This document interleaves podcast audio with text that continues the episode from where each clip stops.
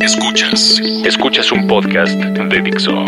Escuchas a Moisés Polishuk por Dixo, Dixo, la productora de podcast más importante en habla hispana. La tecnología emergente y lo que puede ahorrarle a las empresas. Hay una barbaridad de nuevos servicios que brinda la industria del software y en verdad no dejo de admirarme por un lado de todo lo que hoy se puede hacer y por otro lado de lo poco que las empresas lo están aprovechando, perdiendo así su rentabilidad. A continuación, expongo algunos ejemplos que espero te motiven a hacer un cambio en tu forma de operar el negocio.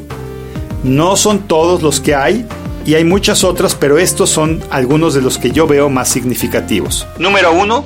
Los bots. También conocidos como asistentes digitales, los bots son aplicaciones que aparentan ser un ejecutivo de ventas, un miembro de un centro de atención de llamadas o bien personal de soporte técnico. Interactúan contigo día y noche con la misma eficiencia y nunca se desesperan.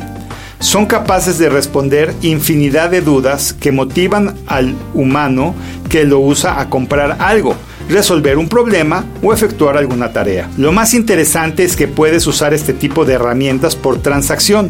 Esto es, cada que atiendan a alguien y por supuesto el precio es prácticamente insignificante. Número 2 realidad aumentada. Es increíblemente útil en temas relacionados con entrenamiento al personal o bien para resolver dudas operativas cuando se está por reparar algo. Básicamente con este tipo de herramientas un mecánico puede estar reemplazando una parte en vivo en una máquina y al mismo tiempo estar viendo en sobreposición cómo hacerlo en el mismo momento usando sus propias herramientas y manos. En el caso de ventas, permite poder anticipar por ejemplo cómo se vería un mueble en nuestra casa literalmente en el espacio en el que iría sin tener que comprarlo para tal efecto. Número 3. Inteligencia artificial. Su uso es muy amplio. Este tipo de aplicaciones puede aprender a distinguir, por ejemplo, el daño que tuvo un auto en un accidente, estimar el costo de la reparación y dar una respuesta mucho más acertada que un ajustador. Lo mejor es que puede hacerlo al instante, sin tener que esperar a que una persona llegue a evaluar el daño. Esto abarataría los seguros y evitaría el mal pagar por una reparación por solo dar un ejemplo práctico de lo mucho que se puede hacer. Número 4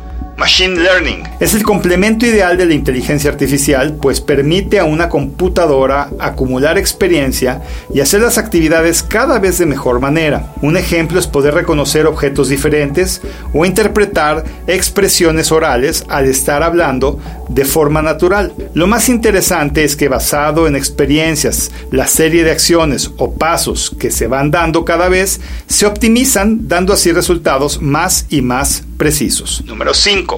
Robots de software. Estos programas se entrenan a hacer actividades en la computadora que puede hacer cualquier persona. Pueden, por ejemplo, aprender a revisar datos a alta velocidad viendo la pantalla, copiándolos y descargándolos en un archivo en una hoja de cálculo para luego sumarlas y todo esto sin intervención humana, por solo dar un ejemplo sencillo. Escuchas a Moisés Polishuk.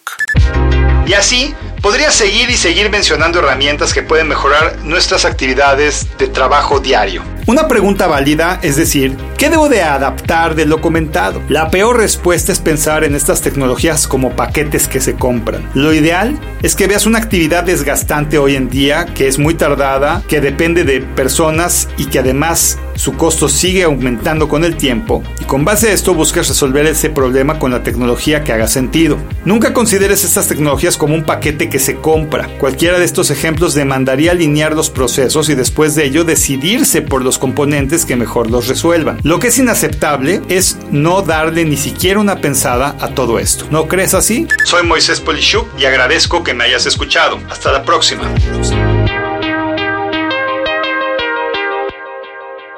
Dixo presentó.